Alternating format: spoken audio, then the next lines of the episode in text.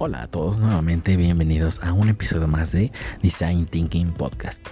Eh, en esta ocasión quiero hablarles de algo un poco este eh, diferente.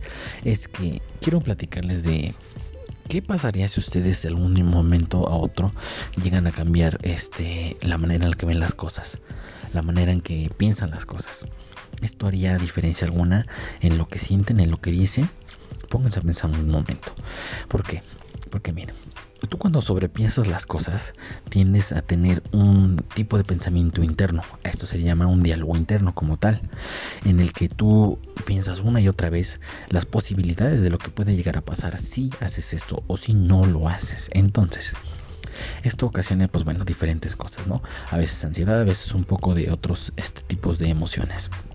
Pero la manera en la que tú puedes controlarla es siempre tener eh, eh, en mente qué es lo que tú, eh, por ejemplo, puedes hacer, no sé, en el día.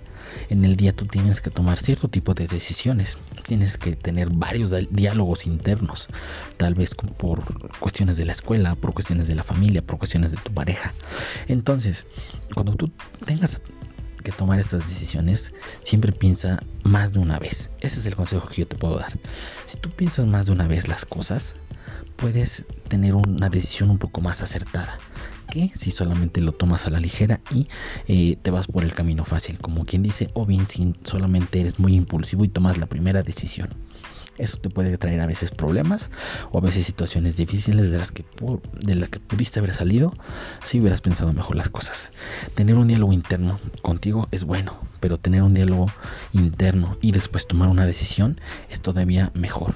Si tú tienes una manera en la que tú puedas pensar las cosas y las puedes pensar diferente, vas a ver que las cosas van a resultar de una manera diferente y el éxito siempre va a estar para ti.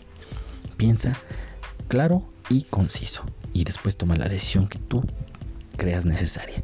Ese consejo te doy el día de hoy en este su episodio de Design Thinking Podcast. Nos vemos a la próxima.